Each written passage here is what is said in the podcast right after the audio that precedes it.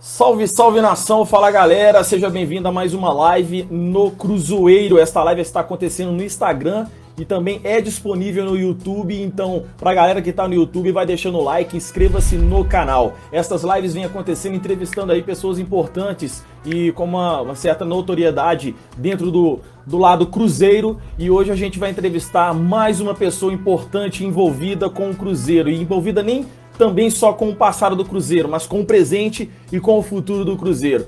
Nesta live que está começando agora, a gente vai fazer uma entrevista com o doutor Sérgio Santos Rodrigues, candidato à presidência do Cruzeiro Esporte Clube nessas próximas eleições que vai acontecer agora em maio, dia 21 de maio, para que seja presidido durante os próximos seis meses, a partir de junho até o final do ano, a chamada eleição tampão, visto que não terminou então a, o mandato do o último presidente, que foi o Wagner Pires de Sá. Então é necessário ter agora, perante o estatuto, uma nova eleição e ele, Sérgio Santos Rodrigues, é um dos candidatos à eleição do Cruzeiro e a gente vai estar conversando com ele aqui agora com vocês no canal Cruzeiro.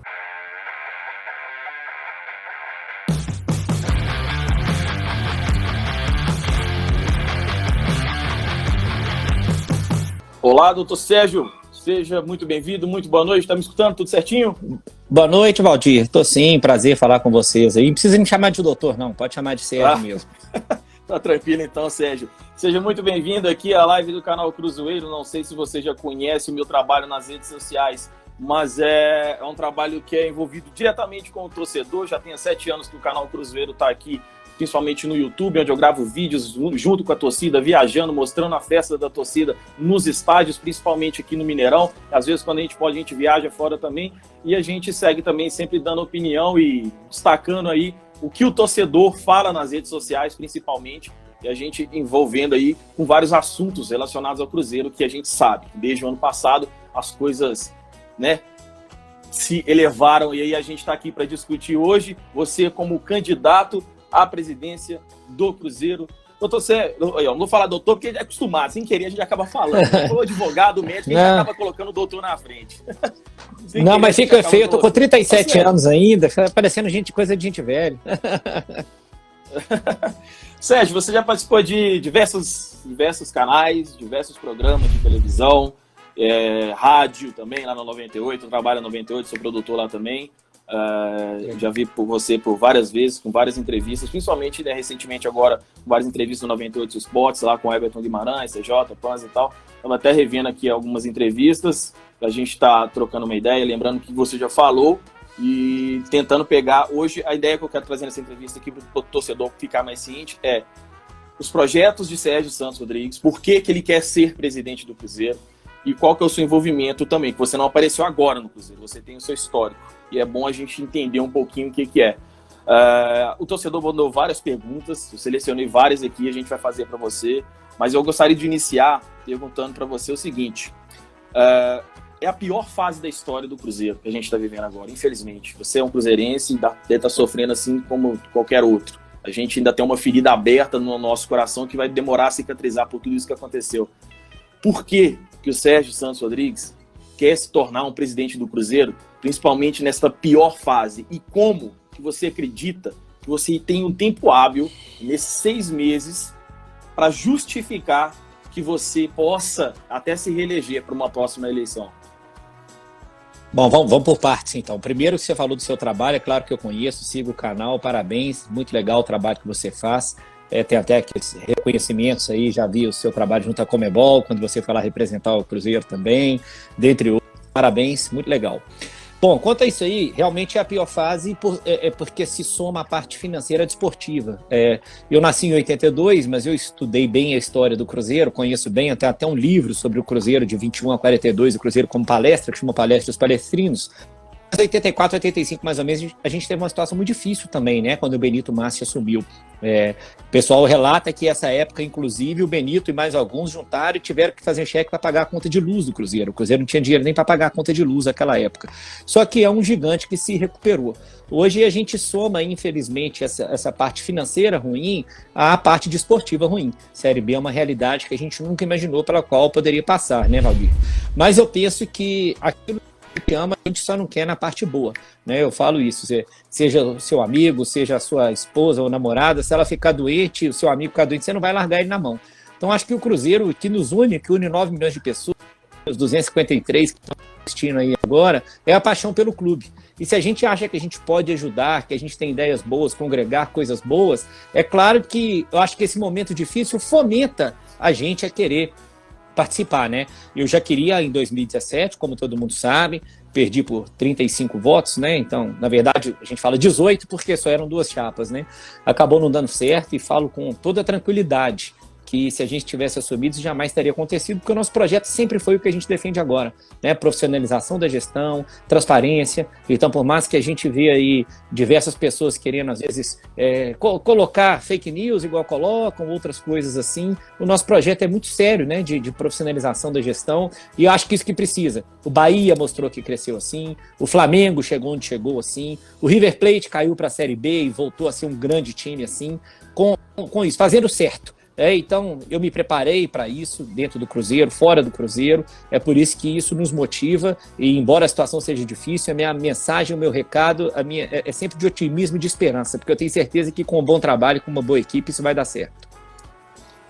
Entendi. Mas acontece, sabe, Sérgio, que eu, que eu observo assim, eu falando como torcedor e o que a gente já vinha conversando, é, o pessoal conversa em grupo de WhatsApp, até no próprio Mineirão, quando a gente saía antes dessa quarentena e tal a gente tá, tá uma preocupação com o Cruzeiro e hoje é, o que acontece é que levou a queda do Cruzeiro são as, as pessoas com a sua má gestão, principalmente ali. O Cruzeiro não foi não, não foi gerido por pessoas competentes e que entenderam realmente qual é o tamanho do Cruzeiro e destruíram um clube gigante da forma que foi. E qualquer ponto relacionado a isso que aconteceu na história do Cruzeiro, para o torcedor no momento, vai ser algo que não vai entrar na cabeça dele, dele aceitar, principalmente no momento. Eu acho que o maior questionamento do torcedor hoje é o seu nome em paralelo com algumas pessoas que já estavam envolvidas neste processo que o Cruzeiro estava lá. Um exemplo, Zezé Perrella. Outro exemplo, Gustavo Perrella, que foi um dos conselheiros que foram é, excluídos agora recentemente aí pelo Dalai. Essas pessoas, se elas não, tem outras também, tem outros conselheiros envolvidos, mas se eles continuarem daqui para frente no Cruzeiro, é como se a gente não tivesse aprendido nada. É isso que o torcedor acho que hoje mais questiona. A gente precisa renovar, e quando a gente precisa renovar, a gente precisa passar pano, tirar toda a sujeira que foi. Não adianta você deixar um restinho ali. Se você tem 500 laranjas ali, se uma tá podre e contaminou todas, como foi do ano passado, mas se você deixar uma lá que tá podre, ainda daqui um tempo ela vai contaminar tudo que você colocou de bom de novo. E essa é a maior preocupação da gente hoje. Então, eu gostaria de perguntar a você, relacionado, por exemplo, é, qual que é o, o, envolvimento seu com outras pessoas que prejudicaram o clube, se elas estarão ainda aliadas sua, ao seu mandato, como será o trabalho daqui para frente, como é que você pretende fazer essa estratégia de eliminar essas pessoas que mancharam a história do clube perante o seu trabalho agora daqui para frente? O Valdir, pegando, eu gostaria de pegar até um gancho até hoje no seu próprio canal, eu vi quando você anunciou a entrevista, muitos falam, ah, ele foi omisso no dado momento e colocando, eu acho que não conhece a minha história e não acompanhou, na minha opinião, o Cruzeiro em 18 e 19, sobretudo, porque eu fui uma das vozes que mais brigou contra o que estava acontecendo eu fiz e-mails de questionamento ao Conselho relativo a balanço, eu fiz vários e-mails à presidência questionando, por exemplo, quando o Conselho Fiscal, que era formado por diversas pessoas muito sérias, renunciou para falar que não tava, não tinha acesso aos documentos. Eu fiz, eu relatei a gravidade daquele acontecimento, né? Enfim, quando acabou o, pior aconteceu no dia 8 de dezembro, eu fui lá no 98, abri o peito e falei. Então, assim, eu acho que dizer que talvez eu não tenha sido uma das vozes que mais brigou contra isso, no empréstimo de 300 milhões, eu estava em Portugal fazendo meu doutorado, mas eu fiz uma carta aberta para os conselheiros pedindo para que não fizessem isso naquele momento. Então, assim, acho que quem fala, quem, não viu isso, na minha opinião, ou não viu porque não quer, ou está afirmando que não sabe, né? Porque eu não tenho dúvida nenhuma, e documentos e diversos e reportagens provam isso. E prova, inclusive, quanto ao Zezé que você está falando. Eu nunca neguei, todo mundo sabe, eu cheguei ao Cruzeiro é, junto com ele, eu sou advogado dele, o que não quer dizer que eu sou submisso a ele. O Zezé me apoia, como eu falei, como o Gilvan me apoia, como a Vilmar me apoia, como o César Márcio me apoia, como o Pedrinho do BH me apoia, como diversas pessoas apoiam. Quando eu falo me apoiam, apoia a nossa chapa e o nosso projeto. Apoiam eu, apoiam o Dr. Litson, que foi vice-presidente do clube por dois mandatos, apoiam o Brás Peluso, que também foi vice-presidente do clube. São dois sócios de décadas dentro do Cruzeiro, que também nunca compactuaram com isso que está acontecendo. E, e, repito, quem acompanha o Cruzeiro sabe disso. Tanto que, dentro desta coerência, quando o Zezé é, foi para dentro da gestão do Wagner, eu discordei publicamente disso. Basta pesquisar no Google aí que vai ver a reportagem no Hoje em Dia que eu fiz uma carta dizendo: respeito Zezé Perrella, não concordo com ele ter esse, é, ido para a gestão, ainda que com boa intenção, enfim, não vou entrar nesse mérito. Mas falei: se ouvido fosse, seria contra e discordo desse posicionamento. Então, acho assim: basta o torcedor que duvida de alguma coisa nesse sentido, é só pesquisar meus posicionamentos que são públicos, como eu falei, por isso que eu tenho muita tranquilidade de fazer live, eu até prefiro dar entrevista ao vivo por isso. Falo: quem não tem telhado de vidro, só quer falar a verdade, não tem medo de pergunta nenhuma. Então, nesse aspecto aí, o torcedor pode ficar absolutamente tranquilo, porque eu falei isso. Então, assim, o Zezé te apoia? Apoia. Tem compromisso com ele? Nenhum. O Zezé não tem compromisso dele participar da gestão, de indicação na gestão. Isso foi muito conversado entre nós. E aí sempre insisto, como não tem com o Gilvan, como não tem com a Vilmar, como não tem com o César Massa, enfim, como não tem com nenhum desses ex-presidentes, né? As pessoas que vão trabalhar com a gente, mas... Valdir, o, o, o, torcedor pode ter certeza, eles vão ver isso a partir do dia 1 de junho, se Deus quiser. A gente está pegando profissional de mercado, de multinacional, que cara que se não tiver no Cruzeiro, estaria bem colocado em qualquer outro lugar, se bobear ganhando até mais. São pessoas que são é, têm currículo e prática nas suas áreas para poder trabalhar no Cruzeiro. Eu entendo, Sérgio, mas a questão, acho que o torcedor que, que fica essa, essa dúvida, é você como se fosse um laranja nisso tudo e depois você entrar e ser, igual você falou, você não vai ser submisso ao Zezé Perrella, mas é como a política ela, é, ela é tão estranha quando a gente está acostumado a ver a política, por exemplo, nacional, tanto problema que a gente vê, o envolvimento por trás dos, sabe, por trás dos panos, por trás das cortinas. Você está ali na frente, mas e por trás? A gente não tem, não tem ideia do que é que está acontecendo. Então, acho que a preocupação do torcedor passa muito por cima disso, de você estar lá, ser o presidente, mas por trás a política continuar mesmo. O que a gente não quer hoje é que não se repita o que aconteceu nesses últimos anos no Cruzeiro. Eu já falei por várias vezes, acho que eu tinha um orgulho enorme, por exemplo, questão com dívidas do Cruzeiro. Eu lembro quando eu era mais novo, tinha meus 15 anos por aí, a gente olhar balanços aí de, dívida dos times, era lá Cruzeiro, São Paulo e Inter sempre lá embaixo, cara. E hoje você pega essa, essa dívida que equacionou que tá lá para cima e a gente tá é vergonhoso. É vergonhoso quando a gente vai discutir com outro torcedor de outro clube de ver a situação que o Cruzeiro se encontra hoje. E eu vi uma entrevista sua e você questionou e falou, e ela afirmou, na verdade, falando que o problema que o Cruzeiro se encontrou e está hoje é problema com gestão. Quem esteve à frente foi gestão, não foi a política. Eu fui até o CJ, ele questionou no 98, 98 Esporte, ele falou, mas a política, ela influencia na gestão também. E, e, é notável hoje que a política do conselho do Cruzeiro, como estou, esteve ali por trás tudo isso, aquela bagunça, briga, compra de votos, é, um ganhando tal coisa, outro ganhando camisa, toda essa confusão, não estou é, generalizando, mas é, alguns fizeram bons trabalhos, outros não. E é essa preocupação do torcedor de isso continuar, porque isso não dá para continuar, porque se continuar agora, desta forma, do, desses seis meses seus é capaz de não durar nada. Então essa é a nossa preocupação, entendeu? Porque é o Valdir, futuro que nos preocupa. É ótimo. Então, assim, você falou um pouquinho, se você me permitir, eu além de uma história, eu acho uhum. bem bacana dentro do Cruzeiro, né, eu tenho nove anos de trabalho ininterrupto, voluntário dentro do Cruzeiro, nunca recebi um real, pelo contrário, perdi aniversário de filho, perdi evento em escola porque eu estava viajando ou fazendo algo pelo Cruzeiro. Tivemos, ainda bem, muitas vitórias no tribunal quando eu defendi o Cruzeiro no STJD e no TJD. Além disso, eu tenho uma vida à parte disso muito agitada, ainda bem. Eu tenho dois filhos que eu busco na escola, eu tenho 37 anos, eu tenho escritório em Belo Horizonte, em São Paulo, em Brasília. Então, graças a Deus, eu não preciso do, do Cruzeiro para me catapultar e eu quero continuar andando na rua igual eu ando. E eu tenho a noção da responsabilidade disso. Então, o torcedor pode ter certeza de que eu jamais arriscaria a minha pele ou me proporia a fazer lives, coisa que meu adversário em 2017 não, não fez nada, não participou de entrevista, só se escondeu e comprou voto, né?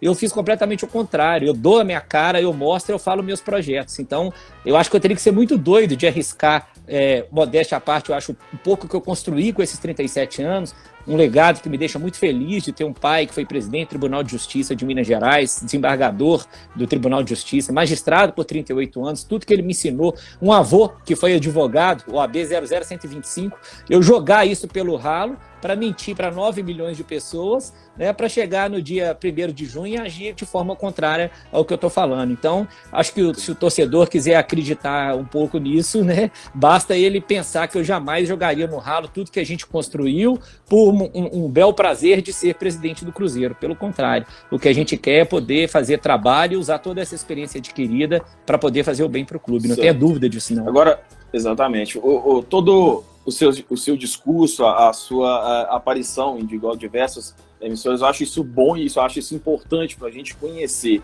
Só que é, dentro disso, dentro de você falando tudo isso aqui, tem uma pergunta que estava até no Instagram, não sei se você chegou a ver, que eu, eu, eu te separei para você aqui. Foi do perfil Fanáticos da América, chama Léo Cunha, ele mora lá nos Estados Unidos, mandou essa pergunta para você aqui, ó.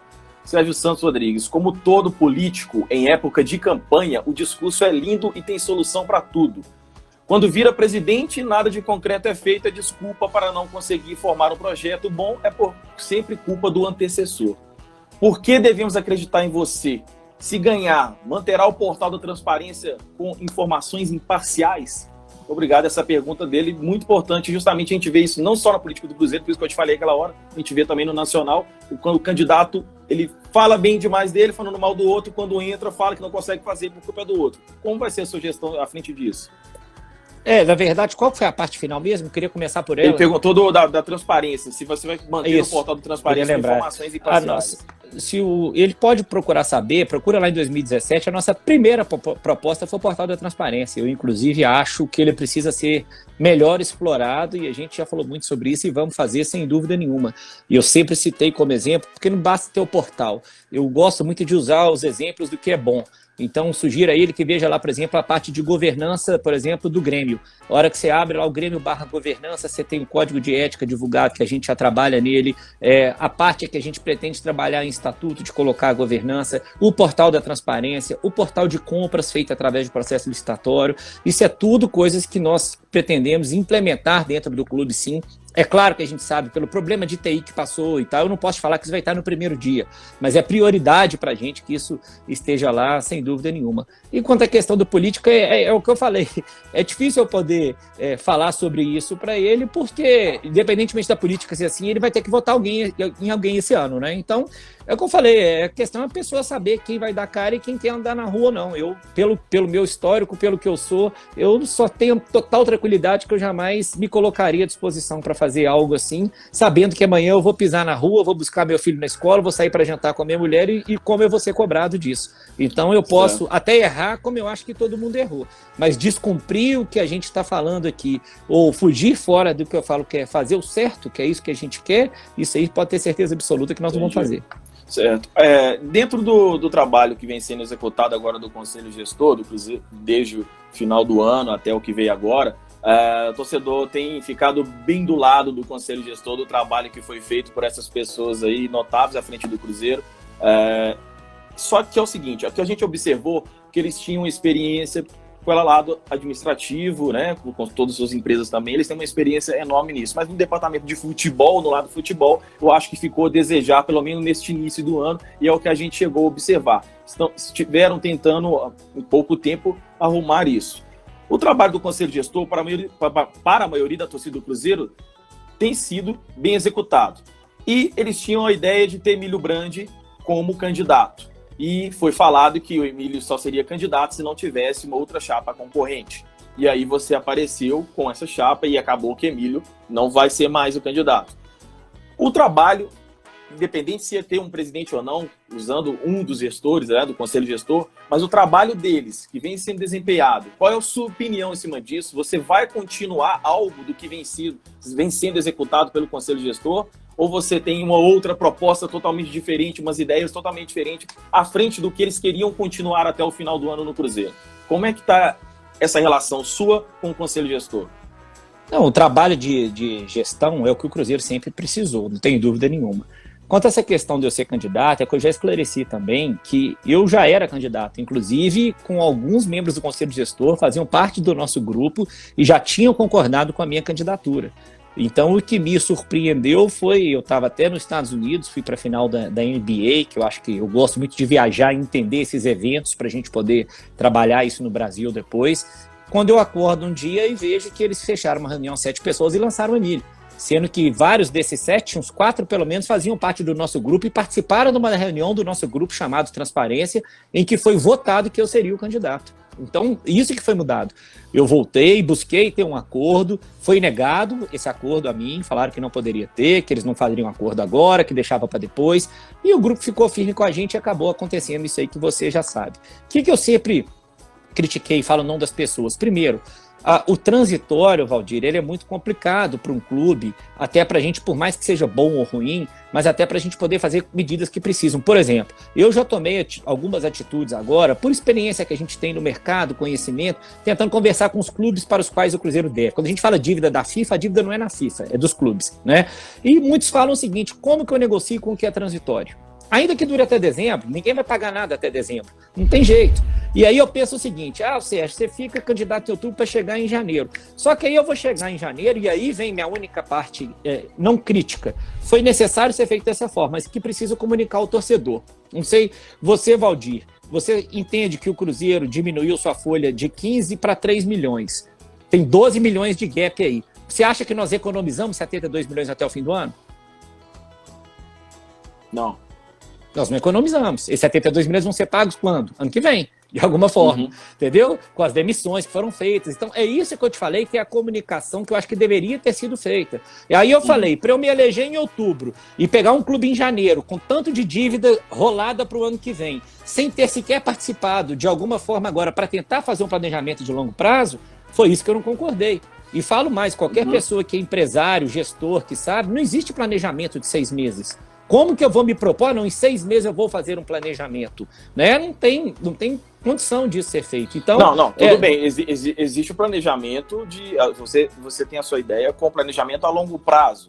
Certo? Claro. Por exemplo, você vai entrar agora, pode se reeleger, continuar à frente ou daqui o futuro do Cruzeiro. Mas o, o importante, o crucial, e é o que deixa é, não só o torcedor, mas todos envolvidos, jogadores, todo mundo preocupado, é com o agora no Cruzeiro. Não adianta a gente também Sim. chegar e pensar o planejamento aqui, como foi feito pela gestão passada, que fez o planejamento achando que ia ganhar todos os títulos, porque foi esse o planejamento. É, Onde vai ganhar receita? A gente vai ganhar título e tal. A gente vai ganhar o Mundial, vai. Não, sabe, pensando naquele longo prazo, sem determinar o agora, sem montar o agora. Não, mas, você mas aí é agora na pior fase do Cruzeiro. Você é o que foi agora, feito.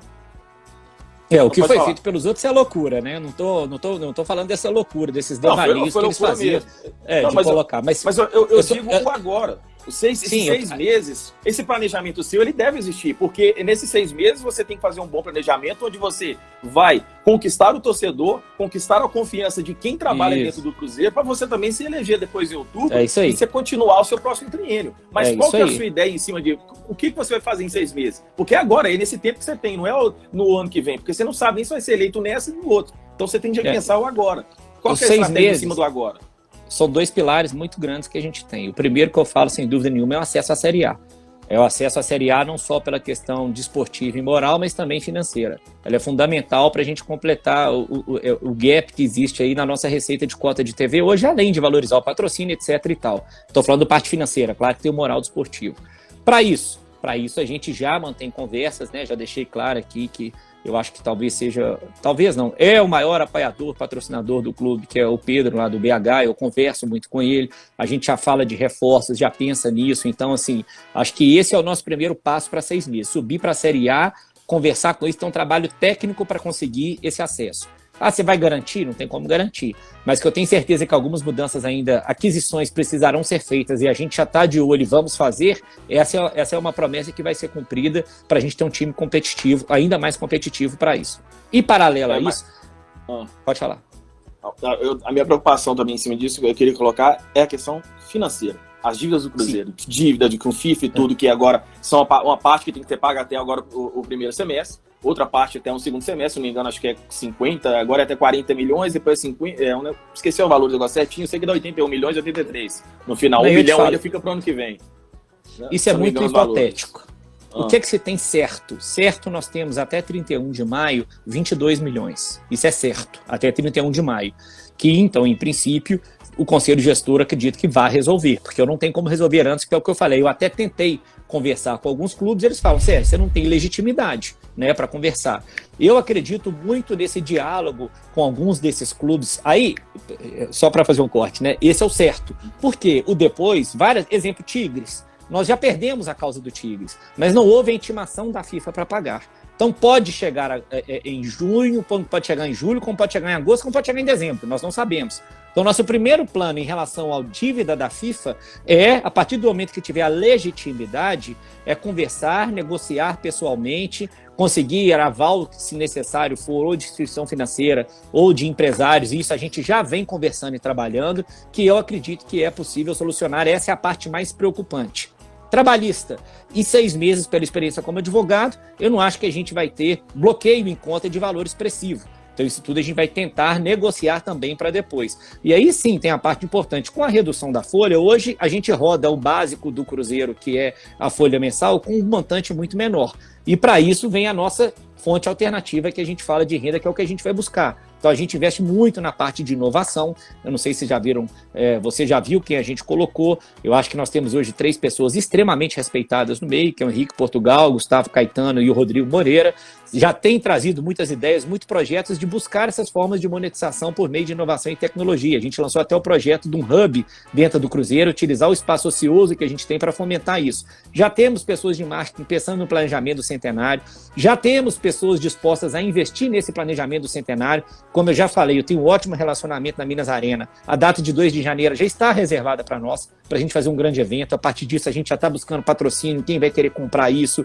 Né? Temos outras coisas programadas para o ano que vem. Então, aí são coisas que, assim, não adianta eu citar essa fórmula toda agora, mas que a nossa equipe, que é muito competente, não tenho dúvida nenhuma, já está desenvolvendo isso para que a gente apresente isso ainda na primeira semana de junho. Por isso que eu falei, a gente já está trabalhando como se na gestão estivesse, porque eu também não posso ganhar uma eleição dia 21, chegar dia 1 para começar a planejar. A gente já reúne a equipe por Zoom, já conversa, igual eu falei, já fala com patrocinadores, com a instituição financeira, tudo nesse intuito de que essas coisas caminhem para frente. Mas a FIFA realmente é o que dá mais medo. Agora, entendo que espero pegar dia 1 de junho, né, com isso aí já quitado, porque infelizmente eu não tenho nem a legitimidade para negociar isso agora. Certo. Tocando um pouquinho a pauta aqui, mas só para a gente não perder, eu tinha falado lá no início, agora só para voltar, que eu tinha deixado aqui para trás, mas eu gostaria de saber o seu posicionamento perante aos conselheiros que foram excluídos. É... Qual é a sua posição em cima disso e, caso seja eleito, como que vai lidar a sugestão junto com o Conselho do Cruzeiro ali, como você vê hoje? Porque eu acho que a maior parte crítica e política do Cruzeiro hoje, a gente se vive por essa divisão do Conselho. Assim como a gente tem esse problema nacional hoje de uma divisão de lados, é um atacando o outro e ninguém toma o um rumo para frente, eu acho que esse é o maior problema do Cruzeiro. Eu acho que a gente precisava chegar num, num ponto aqui, eu acho que todo mundo tem uma ideia boa, todo mundo está querendo ajudar o Cruzeiro só que é cada um querendo se mostrar. E eu vou te falar com toda a realidade que é triste para mim, mas eu acho que quem vai para o estádio da arquibancada vê isso. Até nas torcidas organizadas a gente acabou vendo isso nos últimos anos do Cruzeiro. É cada uma querendo cantar, puxar o estádio, entendeu? Querer, querer se destacar e tal. E isso a gente viu que acabou que às vezes não dava certo. Acabava discutindo, uhum. briga, como a gente viu por várias vezes. É uma querendo aparecer mais que a outra. E todos estão ali pelo Cruzeiro. Então por que não tomam o rumo certo se unindo em prol do Cruzeiro? Então eu acho que o conselho hoje ele se dividiu, dividiu todo é cada um defendendo um lado, um atacando o outro, é ameaçando, é isso que acontece. Então, como é que você vai lidar hoje com esse conselho dividido da forma que está? E a sua opinião também em cima desse, dessas partes desses é, conselheiros, é, né? Os mais 30 conselheiros que foram expulsos do clube. A pergunta é pertinente porque eu falo isso muito, sabe? Quando perguntam o que, que você acha de família união, o que, que você acha de grupo transparência, e eu falo, nós temos que buscar ser um conselho só. Né? Eu, eu falo que, infelizmente, alguns clubes do Brasil a gente vê que tem 10 grupos lá dentro, toda eleição é a mesma briga, e não por acaso são os clubes que ficam indo e voltando para a Série A e Série B. Não é o nosso caso. Agora, sou, eu tanto usei uma expressão que foi título de uma reportagem no Hoje em Dia. Temos que separar o joio do trigo. Então, as investigações têm que finalizar, seja da Kroll, que já está contratada, seja da polícia. Quem praticou irregularidade tem que ser punido. Quem não praticou, acho que a gente tem que buscar fazer um conselho só. É isso que você falou. E eu, como advogado, eu respeito as regras estabelecidas. Por que eu acho que a sua pergunta é pertinente? Porque muitas vezes as pessoas acham que o presidente do clube tem poder supremo. O presidente do clube não cabe a ele expulsar ou deixar de expulsar conselheiros. Eu, inclusive, falei numa entrevista isso, e aí pensaram, por querer, obviamente, essa frase minha, ah, Sérgio acha que não pode, e aí já começaram a falar que eu ia revogar. Eu só falei que, ah, que eu ia revogar essa expulsão, eu só falei que está claro no estatuto que cabe ao Conselho Deliberativo resolver sobre isso. Então não cabe a mim como presidente, não, eu nem votaria nessa sessão, porque como presidente eu não votaria. Eu só acho que tem que se convocar a eleição do Conselho Deliberativo desculpa, eleição não, a reunião, e ser submetida a essa expulsão ou não, e eles vão analisar cada caso. Eu sei que ele tem vários casos distintos, pelo que já me falaram. Eu não vi os processos, mas já falaram que ele tem casos de gente que não trabalhou, de gente que trabalhou, de gente que trabalhou pouco tempo, de gente que recebeu para poder resolver uma situação interna do próprio Cruzeiro, que se a gente expor publicamente, às vezes é até ruim para o Cruzeiro. Então ali tem cada caso é um caso entendeu? Então é complicado a, a, gente poder falar sobre isso sem conhecer os processos. Agora, eu, como presidente do Cruzeiro, o que, que eu vou fazer? Respeitar a decisão soberana do Conselho, que é o que está falando ali. E é o que eu cito, na OAB é assim, no CRM, que é o Conselho Jornal de Medicina, é assim, acredito que no do jornalista seja assim. Você tem um conselho de ética para poder julgar quem praticou ou não infração. E seria até autoritário dizer que é o presidente quem vai definir o que vai acontecer e o que não vai acontecer. Entendeu? Então, para tudo você tem essas variáveis. Então, eu confio no julgamento que for feito pelo órgão competente. Né? E aí nós vamos Entendi. ver depois o que, que é, vai acontecer. É. Exatamente. O torcedor do Cruzeiro, ele, por várias vezes, eu já vi alguns movimentos, esqueci qual é o nome do movimento agora, mas eu já recebi panfletos e tal. É o pessoal relacionado a questionamento sobre o estatuto do Cruzeiro, que é a maior questionamento que vem em cima disso e a falta de um poder do torcedor em cima disso. É claro que a gente não pode colocar para qualquer um aí, né? O cara que só compra uma camisa lá dentro, ele vai ter um, um voto dentro da, do conselho ou algo em cima disso. Mas é, tem algum pensamento seu em cima disso, de chegar ao ponto de um dia o torcedor ele ter uh, uma expressividade, ela, ele ter a sua o seu poder dentro do clube de decisão com alguma coisa, aquele torcedor que ele é mais envolvido diretamente com o Cruzeiro, mas não que ele esteja ao lado político, mas é que ele tem um poder em cima disso. Como é que é o seu pensamento nisso e numa mudança do estatuto? Porque a gente sabe que ele é totalmente arcaico. Ele tem sim, precisa, eu, precisa mudar. É, eu já ia até pegar o seu gancho, gancho da sua pergunta para fazer a resposta. Primeiro que também, mais uma vez, essa não é a função do presidente. Eu tenho a minha opinião pessoal sobre algumas coisas dessas. E eu sou a favor da modernização, falo tanto no aspecto administrativo, de controles internos do Cruzeiro, para a gente melhorar essa questão, né? colocar o orçamento, colocar a autorização do Conselho para antecipar a receita, igual foi feito de qualquer forma, assim, mas para antes que todo mundo tenha conhecimento de como está feito, de contrair empréstimo a um determinado valor, de não poder extrapolar esse orçamento, de ter um Conselho Fiscal mais atuante, mais qualificado sempre, enfim, existe uma série de coisas aí, e até eu, inclusive, já estou trabalhando nisso. Eu convidei três professores de forma independente, todos mestres e doutores, todos com atuação prática na área de governança e compliance. Eles já estão ouvindo conselheiros, inclusive torcedores, para poder colher de cada um o que eles pensam, comparando isso com os estatutos que a gente vê como modelo, que hoje eu acho que é Bahia, Flamengo, Inter, Grêmio, e a gente pegou também Barcelona e Real Madrid, que também são associações civis sem fins lucrativos, e eles estão fazendo um paralelo de tudo que eles estão ouvindo com esses estatutos para apresentar uma sugestão depois que eu vou submeter ao presidente eleito do Conselho Deliberativo. A partir daí o Conselho faz o que quiser, mas é uma coisa bem estudada, bem elaborada e ouvindo muita gente. Então, você vai estar sua minha opinião pessoal. Você acha que uma hora o torcedor merece? Acho que sim. Nós só temos, igual você falou, que estudar a forma. Porque eu acho que uma pessoa que paga um sócio de 12 reais a um mês não pode ser equiparada a uma pessoa que paga o sócio mais caro há cinco anos. Né? Então, existem vários modelos dentro do Brasil hoje, assim. Bahia, Atlético Paranaense, Fluminense, são os que eu tenho certeza que, que o associado ou sócio-torcedor votam. Então, a gente tem que buscar entender desses qual é o melhor e tentar o um modelo híbrido junto com o nosso. Então, minha posição pessoal é favorável desde que, como eu te falei, a gente estude e veja a melhor forma disso ocorrer, de viabilizar certo. que isso ocorra. E pretendo trabalhar para isso. Tá. Outra coisa, a gente está vivendo um momento que é triste, é uma pandemia que afetou todas as áreas, todos os setores, está uh, todo mundo ainda indeciso como vai ser o futuro. E por que não né, não tá no futebol não seria indeciso também o nosso futuro em relação a isso? A gente vive um problema agora com salários atrasados, não só o Cruzeiro, diversos clubes têm salários atrasados dos jogadores, reduziu folha salarial, reduziu o carga horária. Eu, por exemplo, trabalho na rádio lá, reduzi 25% a carga horária também da gente, reduz o salário. Todo mundo está passando por isso. E as empresas estão deixando neste momento de crise, algumas empresas elas deixam de investir justamente por essa redução né, pelo lado financeiro. Uh, e o Cruzeiro ele precisa daqui para frente encontrar estratégias para melhorar, assim, entrando no mercado, para ajudar o Cruzeiro a melhorar a sua receita para fazer tudo que a gente quer, para voltar o Cruzeiro para onde ele está. E como que você vai pretende agora? Porque a gente está vendo aqui discussões do futebol voltar em maio, o futebol voltar em junho. A gente não sabe se vai ter campeonato estadual ainda, se vai continuar ou não. Campeonato Série B, como que vai ser o calendário? A gente não tem ideia nada disso.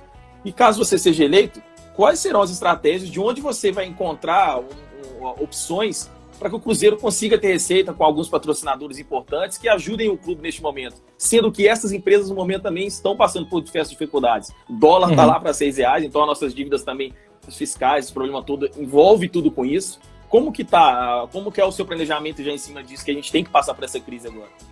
É, na parte de, de gasto tributário em relação a isso, eu acho que a gente vai conseguir no aspecto legislativo resolver. Eu sei que caminho, eu estou acompanhando muitos é, projetos legislativos no sentido de talvez, é, é, talvez suspender o pagamento de Profut por hora e talvez se estender por um tempo maior. Então, acho que isso aí vai dar um, um respiro para a gente nesse aspecto. E na parte de geração de caixa, Valdir, muito pertinente você perguntar, a gente tem que se reinventar. Então, é o exemplo que eu dou. Todo mundo achou que os cantores estavam mortos, começaram as lives aí, eles estão ganhando muito, mortos entre aspas, né? Digo assim, uhum. e o, o, setor deles ficaria muito ruim. Infelizmente ficou ruim é, para quem fazia o, o, o, mais barato, né? Que é alugar o palco, etc e tal, mas eles se reinventaram e estão ganhando muito dinheiro. Inclusive, a gente conversa com pessoas que patrocinam essas lives e estão adorando os retornos que elas dão. Então, acho que a gente tem que buscar exatamente esse caminho diferenciado. Por isso que eu falei, a gente tem um comitê de inovação de pessoas especialistas nisso. Ao mesmo tempo, igual você falou que muita gente perde dinheiro, você pega, eu vi a reportagem no Valor recente, o Jeff Bezos da Amazon é, enriqueceu 25 bilhões de dólares em três meses. Então, uhum. é, outro que estava falando era o da Movile, né, com aquela empresa dando do iFood, do, da Simpla, do, do Play Kids, e ele falando, ao mesmo tempo que eu perdi na Simpla, mas que ela está se reinventando, eu estou ganhando demais no Play Kids e no iFood. Então a gente uhum. tem que saber buscar os parceiros certos que estão dispostos a investir e crescer nesse momento, que é o que todo empreendedor fala, no momento de crise você pode crescer e buscar fazer formas diferentes também. Então a gente tem estudado muito esse lado de produção de conteúdo, de streaming, de tecnologia, exploração de rede social, para a gente conseguir fazer uma captação de recursos que hoje é praticamente nula no Cruzeiro. É um, é um caminho viável que a gente vê para que isso ocorra agora. Boa, bacana. Teve uma pergunta que foi enviada no Twitter também para um seguidor nosso lá no Cruzeiro, e ele falou como você pretende trabalhar, que era aquela parte da transparência que a gente estava conversando naquela hora, no portal da transparência e tal. Eu acho que um questionamento muito bacana isso aqui, que é a respeito, por exemplo, ao fatiamento dos jogadores, da base e tal. A gente não, o torcedor, ele não tem conhecimento, ele não sabe nada. E nesses últimos anos, a gente via diversas vezes, contratou tal jogador da, da base, o Cruzeiro teve um monte de contratação, e a gente às vezes não sabe como que é que tá. É claro que tem alguns detalhes de negociações, elas não são públicas, elas são sigilosas. Mas é, é, a gente precisa realmente, nesse portal da transparência, hoje que a gente está vendo do Cruzeiro, que graças a Deus, pelo menos já iniciou isso, né? Que foi lançado no início do ano e coisa que a gente precisa saber vai ser lançada lá, mas ele precisa ser realmente transparente com diversos outros setores, principalmente, por exemplo, no, no, no, departamento de base, no departamento de futebol mesmo, a gente precisa entender como que vai ser essa questão do Cruzeiro. Justamente agora, onde, por exemplo, o, a gente perdeu 19 jogadores do ano passado, alguns estão com processos, e aí o Cruzeiro agora tem que contratar sem dinheiro, e como vai ficar essa negociação? Porque qual foi o último jogador que o Cruzeiro teve uma receita grande? Você lembra qual foi? Se eu não me estou me lembrando aqui, eu acho que foi o Lucas Silva. Porque nem o Arrascaeta, não, não, teve, se você para pra pensar, foi assim, porque eu, fati... não, eu quero dizer de fatiamento. O Cruzeiro, ah, tá. ultimamente, tá. é o envolvimento do futebol, é empresário, é uma pizza gigante, e o Cruzeiro está ficando com as menores partes, diversos jogadores. Estão trazendo jogadores ao, ao Deus dará, se vira atrás logo, e não está não tá pensando no longo prazo, no retorno depois.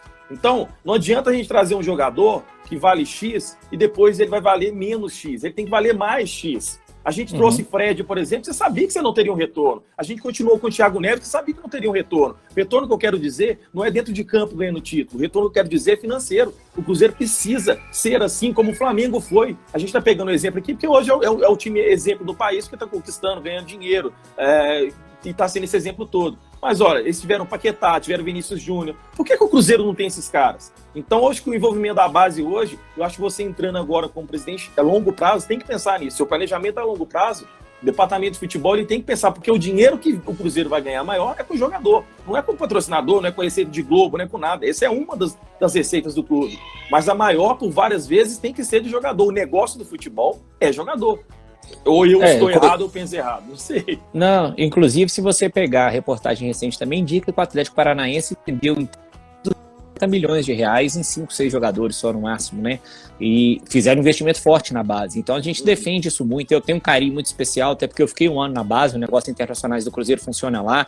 E eu lembro que até a época eu investi muito em viagens, eu consegui patrocinadores privados, o Cruzeiro não tinha uma, uma política tão forte de pagar as viagens para os meninos, eu achava isso bom, achava que essas viagens eram interessantes para poder, é, poder dar experiência para os meninos jogarem e tal, então a gente conseguiu fazer algumas e isso foi muito positivo. Então, eu acho que você, tá, você tem razão, o nosso projeto de longo prazo é esse. Agora, o que a gente não pode esquecer é que no curto prazo vai precisar fazer dinheiro. Então, igual eu vi, ah, teve proposta no Kaká, teve no Maurício, não quero vender, etc e tal. Eu acho que hoje a gente tem que tentar buscar a receita é, da forma como vier, porque nós não podemos é ter punição desportiva. E da mesma forma que você falou, eu concordo. Essa tem que ser a última opção. Mas se for necessário, tem que ser feita. Agora, da nossa parte, é que a gente conversa com a nossa equipe. É a comunicação eficaz. É explicar para o torcedor por que, fez e como fez. Mas não tenha dúvida nenhuma que o nosso projeto de médio para longo prazo, com certeza, é criar os meninos. Eu falo isso quando eu passei é, por lá e às vezes via. Quando você tem uma política agressiva de contratação, contratação para sub-20, eu acho que isso significa que você não está produzindo o crescimento do que chega no sub-14, no sub-15, às vezes até no sub-11, né? Então, assim, a nossa política de longo prazo com certeza vai ser essa, de formação, de manutenção, para poder vender. O Flamengo utiliza uma consultoria belga muito bacana, que a gente já fez um contato também, para ver se a gente coloca ela no Cruzeiro. Ela é, deu consultoria para a seleção alemã, seleção espanhola, enfim. Eu já rodei muitos CTs no mundo, inclusive visitando base, conheci La Masia no Barcelona, uhum. tive no Sporting, que é um dos maiores reveladores de Portugal, é o único clube que revelou dois, campeões, uhum. É, dois melhores do mundo, que é o Figo e o Cristiano Ronaldo, eles têm muito orgulho disso, com custo de base muito menor que o nosso, inclusive. Então, assim, eu tenho um carinho muito uhum. grande e nós estamos muito abertos para que isso ocorra, sabe, Baldir? Não tenha dúvida, não, que nosso projeto de médio para longo prazo é, é que 100% dos jogadores sempre sejam do Cruzeiro, ou mínimo de vitrine não seja do Cruzeiro, mas que a maioria uhum. seja. Né? Agora, de imediato, que precisar renda, nós vamos ter que fazer, mas vamos ter que explicar, obviamente, para a torcida como que a gente está fazendo. A transparência nisso aí é tudo, eu concordo com você. Entendi. Certo. A gente está chegando já próximo ao final, pela live do Instagram, ela dura apenas uma hora. Se pudesse, a gente podia discutir muito mais tempo aqui é, relacionado ao Cruzeiro. É, mas tem, eu vou chegar num ponto que é até mais crítico aqui, é, relacionado a uma matéria que acabou de sair aqui no jornal hoje em dia, do Guilherme Pio e do Alexandre Simões. Nós que ia começar a live, Ótimo. apareceu, eu li uma rápido, e é bom a gente vai discutir isso aqui. Mas antes de falar sobre isso aqui, que eu acho que vai como está escrito no título da matéria, né? São, vai, os bastidores do Cruzeiro vai incendiar com essa, com essa notícia. Agora, eu queria te fazer uma pergunta que eu acho que, muitos torcedores fazem hashtag na rede social, questiona, xinga, é, fala mal e é doido para querer saber algo a respeito disso, de uma pessoa que é dentro do Cruzeiro hoje, por vários anos, que se chama Beneci Queiroz. Eu queria saber a sua opinião, ou se você é o contato junto com ele, porque ele é uma das pessoas bastante influentes dentro do Cruzeiro. Eu não conheço uma pessoa que eu converso por fora, seja às vezes até conselheiro, ou seja pessoa torcedor, ou seja pessoa que está na imprensa, que quando vai falar do Beneci, relata o envolvimento forte que ele tem em decisões lá dentro do Cruzeiro.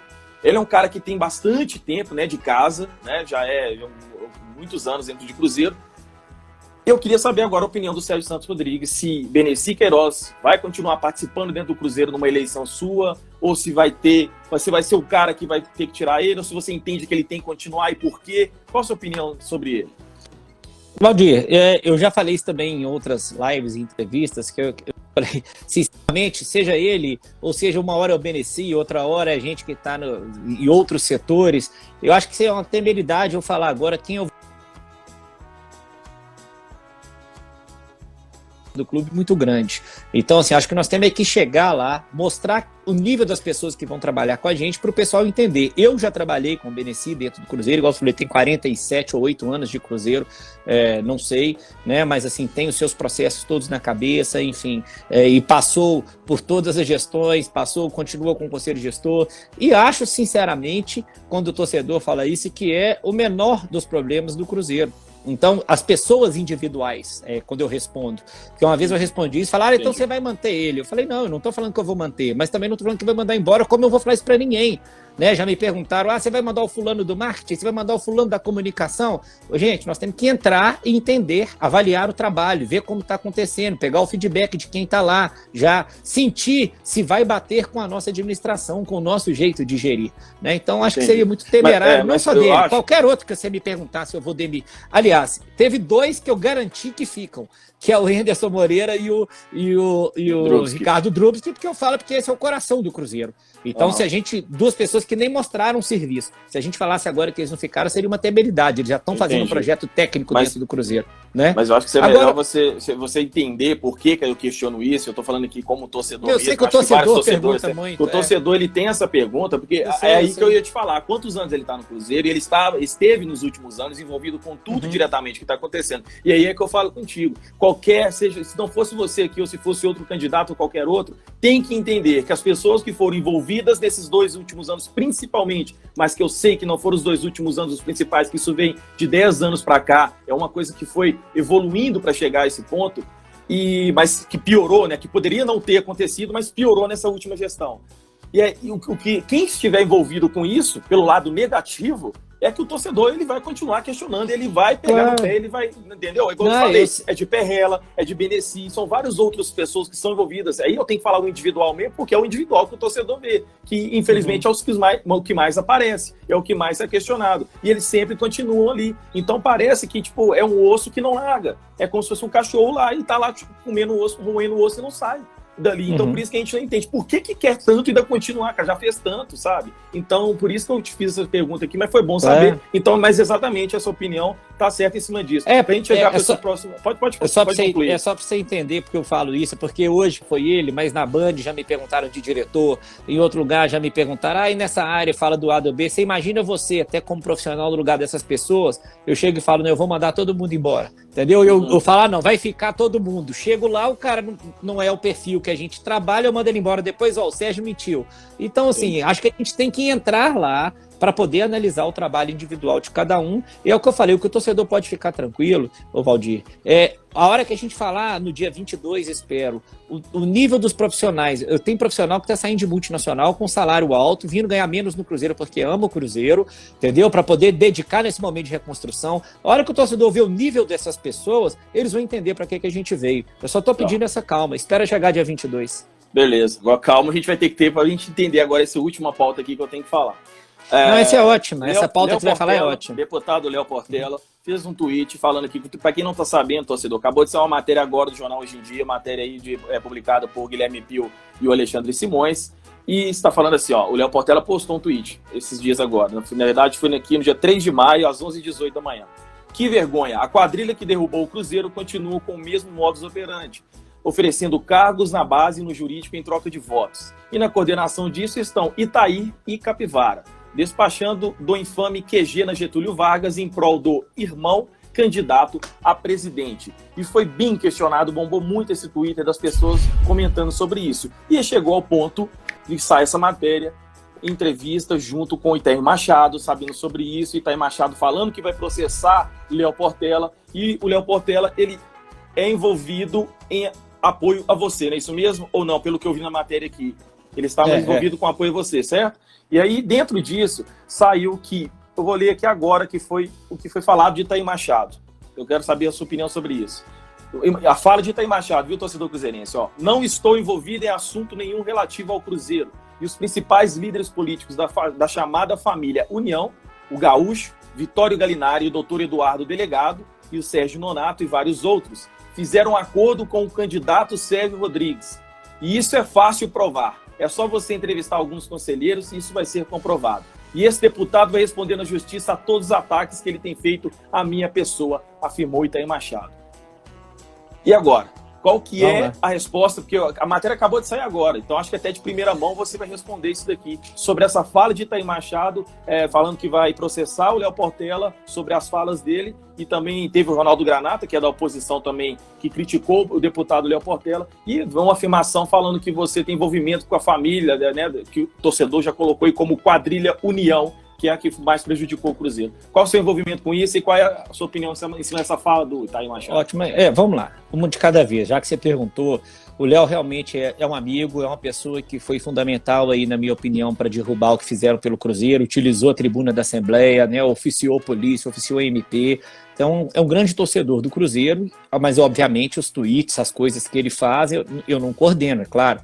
Né? O Léo foi secretário de Estado, subsecretário de Estado, deputado há dois mandatos, professor, enfim, tem um currículo extenso e, obviamente, tem a sua autonomia. Né? Então, isso é primeiro importante diferencial. Que apoiado, como eu tenho outros apoiadores no Twitter também, mas o que cada um utiliza a sua conta pessoal para fazer, né? eu não tenho responsabilidade por isso. Agora, e ele tem também os seus contatos com outros conselheiros e tal. Quando ele me perguntou, me ligou para perguntar, eu falei: ó, de fato, o que aconteceu comigo, que eu percebi, é que nós temos alguns conselheiros que estão nos relatando, né, que, ó, recebi ligação do fulano que falou que foi convidado para voltar a trabalhar, recebi do outro que falou que vai assumir o jurídico, que vai fazer, gente que às vezes já estava conversando com a gente: ah, não, eu vou ficar do lado de lá por, por motivos, enfim. A pessoa fala nome, fala nome, gente. Eu sou advogado. Eu não posso ficar falando nome aqui, porque eu não tenho conversa gravada, eu não tenho nada, e nós vamos entrar no embrólio que não, não tem nada a ver. Quanto a Itair Machado, foi o que eu falei aí. Para mim, o que Itair fala e lixo é a mesma coisa. Porque eu não sei nem como é que um sujeito igual ele, fazendo o que fez com o Cruzeiro, tem crédito para ser entrevistado, para falar alguma coisa. Tá? Aí, quando eu respondo, quando eles falam de, de família União, foi exatamente o que eu falei na entrevista que eu dei para a Rádio Super no sábado. Eu acho que família União acabou para mim tem muito tempo. Porque ainda citei, você tem pessoas, por exemplo, que assinaram aquela lista de volta do Itaí, que são pessoas que são do bem, que foram depois para o nosso grupo Transparência, que são pessoas elogiadas em Twitter, né? Enfim, e que cada um, por seu motivo, agiu de formas distintas. Então eu não estou aqui para julgar um ou outro. Para mim, o diferente é quem praticou irregularidades no Cruzeiro. Tá? Então, esse, para mim, é um grande ponto que merece ser investigado. E o que eu falei no hoje em dia aí foi isso com quem eu tenho contato dessas pessoas? O doutor Eduardo, que todo mundo falou, ele é um, foi delegado de polícia há 35 anos, foi subsecretário de Segurança Pública do Estado de Minas Gerais, foi chefe de gabinete do vereador Rui Rezende, que é um delegado famoso que tem sempre pautou a segurança pública né, como, como forte seu. Esse doutor Eduardo é muito amigo do doutor Litson, que é meu vice, eles chegaram no clube junto há muito tempo atrás, ele apoiou o Wagner na outra gestão e, ao bater um papo comigo, ouvir falar dos meus projetos, você, e vou pedir voto para você. Para quem não puder, falei, muito obrigado, eu te agradeço. Então, com ele, eu conversei muito sobre isso. Então, é isso que eu defendi. Aí você tem pessoas que assinaram a lista do Itaí, que foram para um outro grupo dentro do Cruzeiro, que é um grupo até independente, que eu gosto muito de muitas pessoas lá, que eles chamam de Grupo Avante, mas são pessoas que querem o bem do Cruzeiro, que não compactuaram com as coisas e que estão brigando para as investigações, tal qual eu estou. Então, é por isso que eu defendo isso. Até quando eu falei isso na minha entrevista do Super, eu falei, ó, o candidato a vivo nesse sentido, entendeu? Eu falei no sentido para demonstrar que existe nesse processo várias pessoas assim.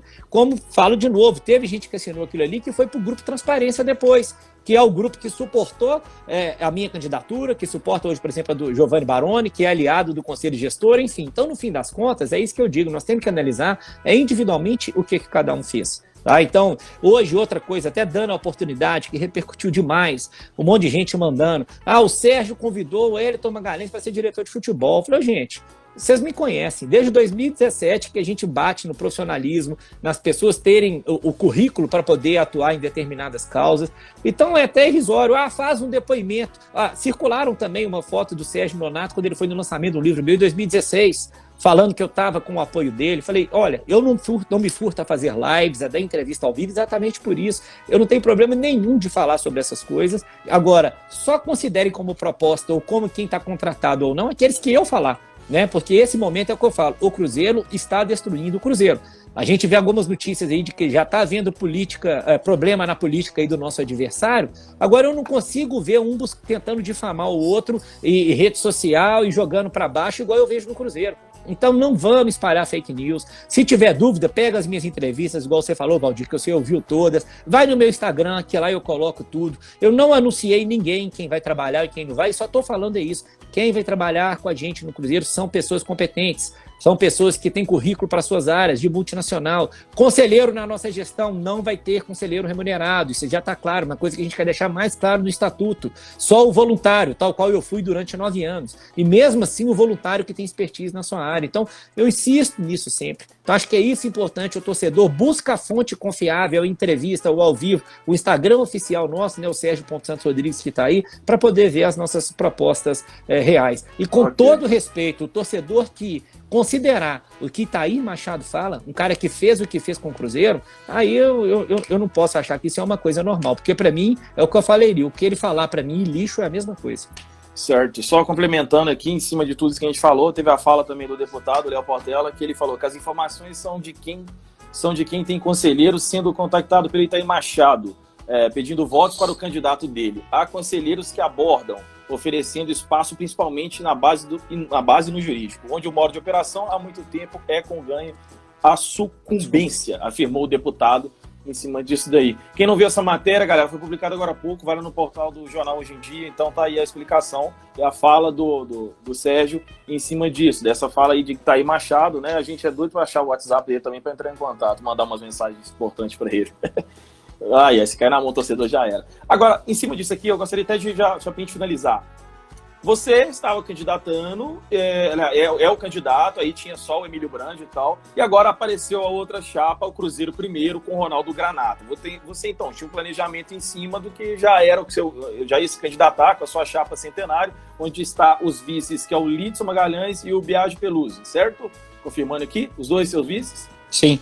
Isso, né? E agora aparece o Ronaldo Granata junto no meio aí com a concorrência e tal. O Ronaldo Granata, que foi vice-presidente de Wagner Pires. E aí, a questão agora eu quero saber de você. Como que você está vendo essa concorrência para você? É, eu acho é ruim para o Cruzeiro para ser sincero, nesse momento. Toda candidatura é legítima, eu sempre defendi. Só que já vinha um cenário que a gente vinha conversando, e quando o Emílio saiu, eu falei: a gente iniciou conversa com a instituição financeira, com os clubes credores, com diversos atores aí, para já trabalhar pelo Cruzeiro, para não ter um, um lapso muito curto. E o Ronaldo é uma pessoa que, por exemplo, nunca nos procurou, nunca manifestou essa vontade, e aí de uma hora para outra se colocou candidato e assim, eu pelo menos não vi, desculpa se tiver, mas não vi as propostas que foram colocadas, não vi ainda uma entrevista ao vivo, igual a gente está fazendo aqui agora, para poder explicar sobre isso, os projetos, enfim. É, a minha preocupação foi só essa, uma coisa de, de última hora, assim, como que, que isso vai construir para o Cruzeiro. Agora, é. é legítimo, até dia 11 podem surgir outros também. O complicado é só esse, que aí as coisas, pessoas que a gente estava conversando falaram, ô Sérgio, tem que esperar dia 22 agora. Ou seja, nós perdemos aí 20 dias praticamente, poderia ajudar muito, muito, muito no nosso planejamento. Né? Mas enfim, é um caminho que ele quis, espero que ele apresente propostas boas, que ele dê a cara, igual a gente está dando. Se quiser fazer um debate, vai ser um prazer, se quiser falar para vocês. Só acho que tem que dar a cara agora e mostrar isso aí, porque na outra eleição a gente viu né, um candidato que não quis aparecer, né? E, e, e não botava sua proposta na rua e ficou trabalhando é, só bastidor, de forma que a gente viu depois como foi. Então, se Entendi. quer representar o clube, tem que apareça e apresenta essas propostas. Acho que isso é o mais importante. E para o torcedor, para a gente finalizar aqui agora, tem algum local onde o professor, o professor, onde a, o torcedor consiga ver as suas propostas? Tem algum site é, no seu perfil, aonde a gente consegue ver o que, que o Sérgio vai fazer pelo Cruzeiro? Tem algum local que está documentado isso, a gente analisar? É, é, além de frequentemente eu estar participando né, de lives, de entrevistas, igual você falou, é muito comum, acho que não tem uma semana que eu não dei uma entrevista, pelo menos.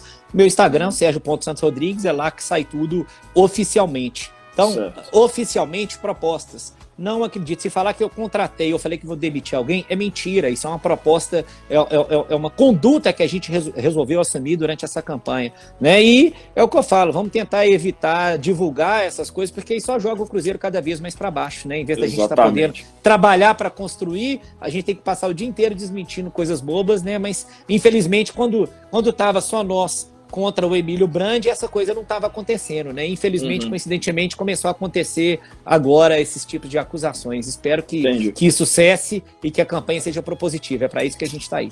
Fechou. Para finalizar, a última pergunta, para não deixar passar aqui, que ainda, ainda não falou que a live vai acabar, mas acho que dá tempo para responder. É, você falou que tem uma, um, bom, um bom posicionamento com o Mineirão, né, uma boa conversa e tal. Como que vai ser o Cruzeiro com o Mineirão? Porque a gente vê agora que o nosso rival local ele vai construir o seu estádio, vai, né, daqui a pouco, não sei, eu acho que é 2022, 2023 vai ficar pronto. e eles não vão nem usar mais o Mineirão de vez em quando como usam. É, como é que vai ser a relação do Cruzeiro agora com o Mineirão? Ainda mais que tem uma dívida enorme ainda. É, há conversa sobre isso, de melhorar essa dívida, de, de, de ter um trabalho maior de e, o, e, o, e, o, Mineirão ser realmente a casa do Cruzeiro, além é, do que já é? Eu tenho até uma frase que eu brinquei e falei que eu acho que daqui a três anos nós podemos pintar o Mineirão de azul, se Deus quiser. O nosso objetivo é esse. Eu vi até uma, uma entrevista do Samuel Lloyd na própria 98 também, falando sobre a nossa relação, e realmente ela é muito boa e construtiva. Eu ainda na gestão do Gilvan, quando eu trabalhava lá, eu chamei ele para a mesa para a gente tentar é, acertar. Infelizmente não caminhou. E o nosso objetivo é esse, é de construção sim, de ver como quitar essa dívida para frente. Mas o melhor que isso é, é transformar um projeto de parceria. Eu vi uma entrevista do Belintano e do Bahia, que eu admiro, respeito muito, no, no Bola da Vez da ESPN, ele falou isso. Poxa, eu cheguei lá, a gente estava tendo uma relação conflituosa com a Fonte Nova, que poderia ser a nossa maior fonte de renda. Você pega o River Plate, por exemplo, que a gente está falando da história aqui de reconstrução depois que caiu para a Série B. Hoje, na, na, na, na, fatia, na pizza de receitas do River Plate, o match day significa 20%. Então, acho que a gente tem que pegar o Mineirão e transformar ele no nosso parceiro de monetização.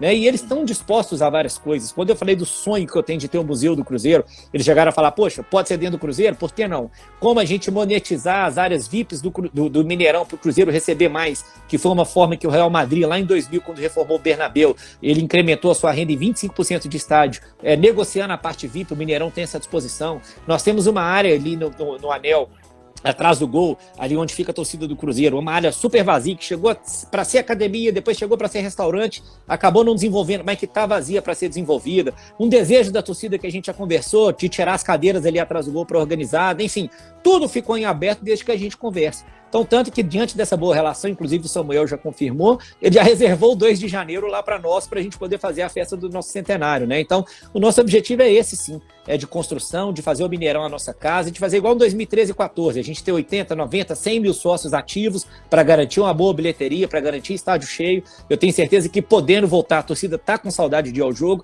e ela vai abraçar o time nessa campanha aí de Série A. E, é, resumindo, é a nossa prioridade, sim, ter esse bom diálogo com o Mineirão e, e, e caminhar junto com eles.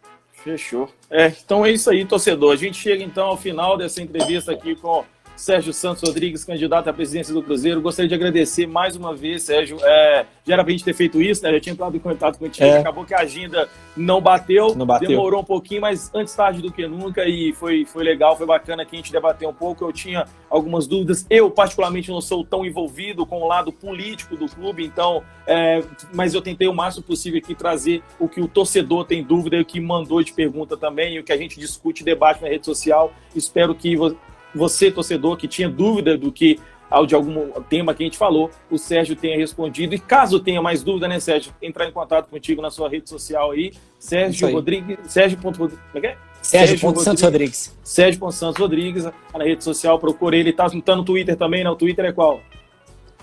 Twitter Sérgio SR Oficial.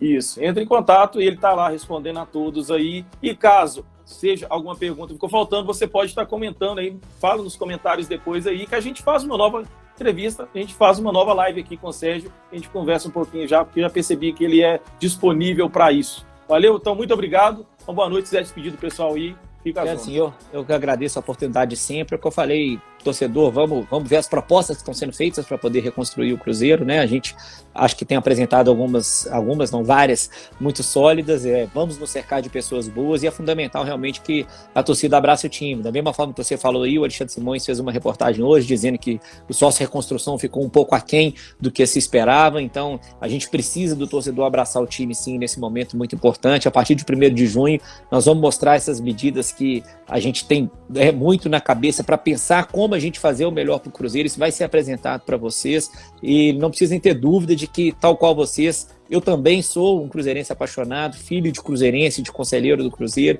que me dedico noite e dia essa quarentena, estudando não só para a campanha, obviamente, mas estudando formas de como a gente vai reconstruir o Cruzeiro. E é exatamente nessas conversas e nesses estudos que a gente fica cada vez mais animado, de que a situação é difícil, mas que dá para superá-la sim, é, desde que tenha é, o apoio maciço desse, desse torcedor.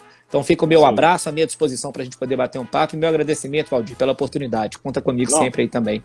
Um abraço. Beleza, valeu. Não precisar, toma aí. Valeu, uma boa noite. abraço. Isso aí, então, torcedor, a gente encerrando esta live aqui, agradeço a participação de Sérgio Santos Rodrigues. Deixa eu ativar aqui novamente os comentários. Muito obrigado a todos que estiveram durante esta live aí. Chegamos ao pique de quase mais de 500 pessoas assistindo. Fico muito feliz aí pela participação de todos e a gente vai encerrando esta live. Quem perdeu o início, no início da live ou algum outros assuntos, fica tranquilo, porque essa entrevista está disponível no YouTube também. Em breve, vou só editar aqui estará lá no YouTube para você acompanhar. youtube.com.br Cruzeiro, o link está na descrição do perfil aqui para quem não é não acompanha e não é inscrito, vai lá e fica é, ligado em tudo que a gente vai postando. Tranquilo? E ó, já deixar o convite, amanhã às 20 horas o próximo entrevistado será Samuel Rosa, vocalista do Skank, ele mesmo, um dos maiores cruzeirenses aí que a gente conhece, estará aqui também na live, só que vai ser às 20 horas dessa terça-feira. Eu entrevisto então Samuel Rosa. Valeu, muito obrigado então, Sérgio Santos Rodrigues, mais uma vez. Em breve, quem sabe a gente pode entrevistar um outro candidato aqui a, essa presidência do Cruzeiro. Espero que tenham respondido diversas perguntas e dúvidas de vocês. E em breve a gente pode fazer mais lives aqui a respeito desses temas pertinentes ao Cruzeiro. Ficam com Deus e eu volto em breve. Um abraço. Fui!